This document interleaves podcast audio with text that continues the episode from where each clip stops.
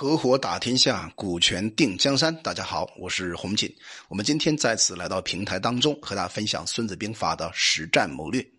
避实击虚啊，是迎战强劲对手的最理智的一种办法。所以呢，在圣经当中有这样一个故事，是以色列的大卫王在少年的时候呀，就显示出非常过人的机智和勇敢。当时呢，有人入侵到以色列，所以两军对峙啊。与犹大的这种梭割，当时呢，这个军队啊派出了一个叫歌利亚的巨人，在阵前开始挑衅，所以歌利亚力大无比，而且呢头戴着铜盔，身披着铠甲，这个人呢连连好几天在叫阵，所以在以以以色列的军队当中人心惶惶，没有人敢于应战。终于有一天呢，戴维啊给当战士的哥哥送食物，恰逢呢歌利亚在阵前谩骂。所以这个戴维呢，于是向扫罗王请战。那扫罗王呢，喜出望外，立刻呢赐给他铜盔战甲。戴维呢，哎，拒绝了扫罗王的美意，在路上捡起几个鹅卵石，走向了战场。当这个戴维来到阵前，歌利亚一阵大笑，说：“这样一个瘦弱的少年，居然敢跟我较量！”那戴维呢，迅速奔向对手，说迟迟那迟快啊，用弹弓将鹅卵石又准又狠的。射向歌利亚没有防护的额头，歌利亚呢猝不及防，俯面倒下。那戴维呢迅速奔到了歌利亚身边，把歌利亚的刀拔出来，割了他的喉咙，把他杀死了。你看啊，一个小小名气的教授曾经说：“以弱胜强是个伪命题。”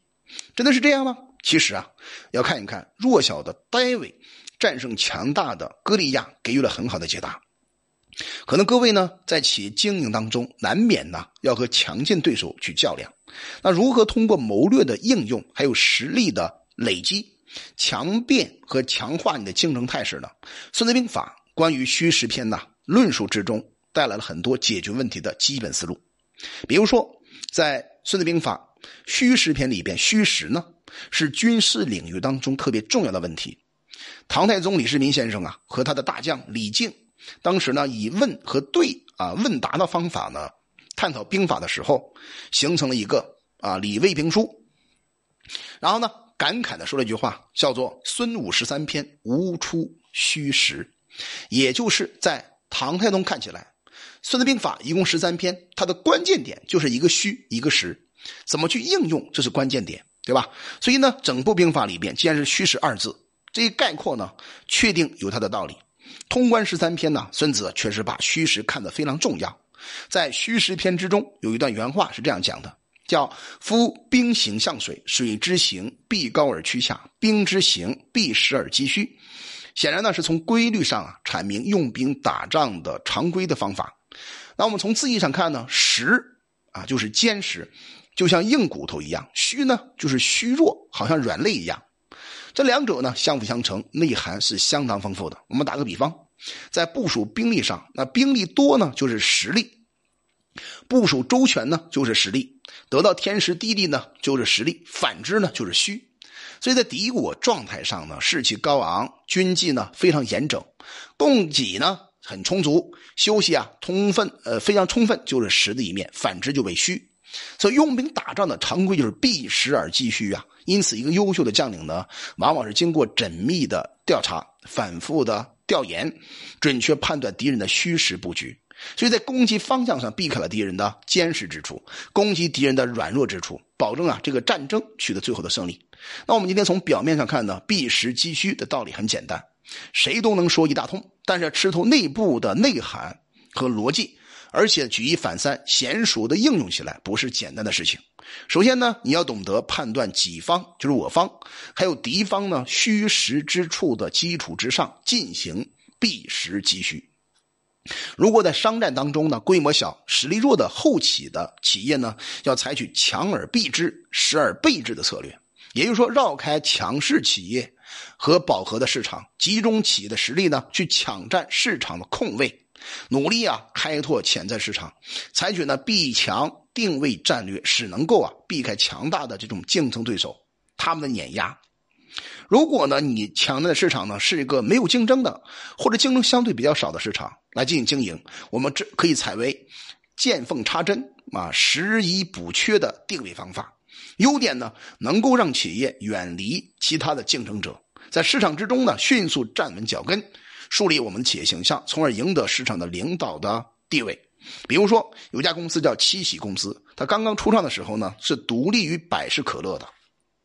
可是呢，可百百事可乐和可口可乐来讲，七喜呢是后起之秀。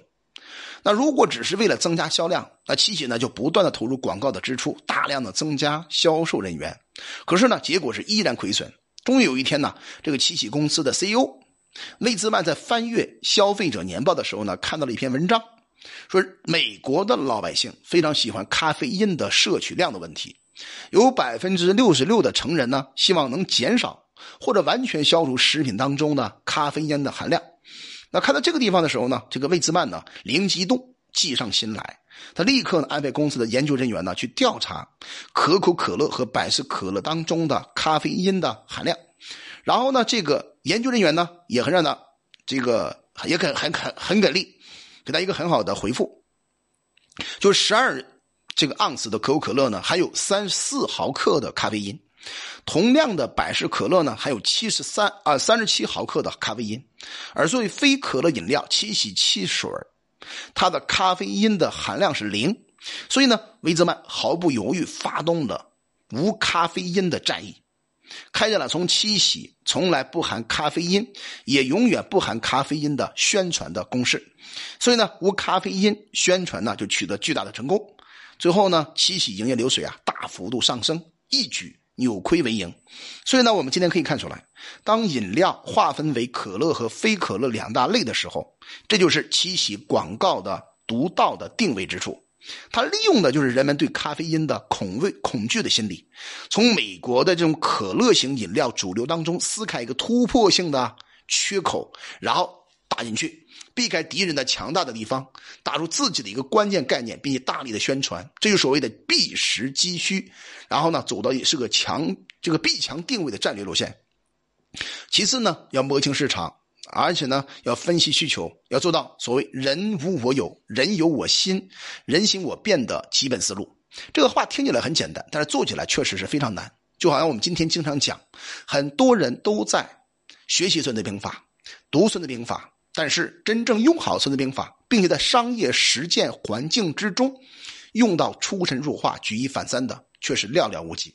所以，我希望您呢，在整个企业经营过程之中，能够认识到市场如战场，虚虚实实啊，变化无穷。那一个小公司呢，初涉沙场，生存的立脚点啊，就是避开和大企业直逼直接的面正面竞争，专门找市场的空当去进攻，然后呢，以百分百的合力攻击大企业的百分之一的弱点。所以，只要善于了解市场的消费结构、消费趋势、消费的变化、消费心理。还有对手的商品的信誉、销售的手段，还有价格等等，那我们相应的提出应对之策，避实击虚。其实啊，你就是在举一反三，应用《孙子兵法》的谋略在商业当中。好了，我们今天就分享到这里，希望这个内容对你有所启发。我叫洪锦，我们专注股权合伙制，有关股权的问题可以加微信四幺幺六二六二三五。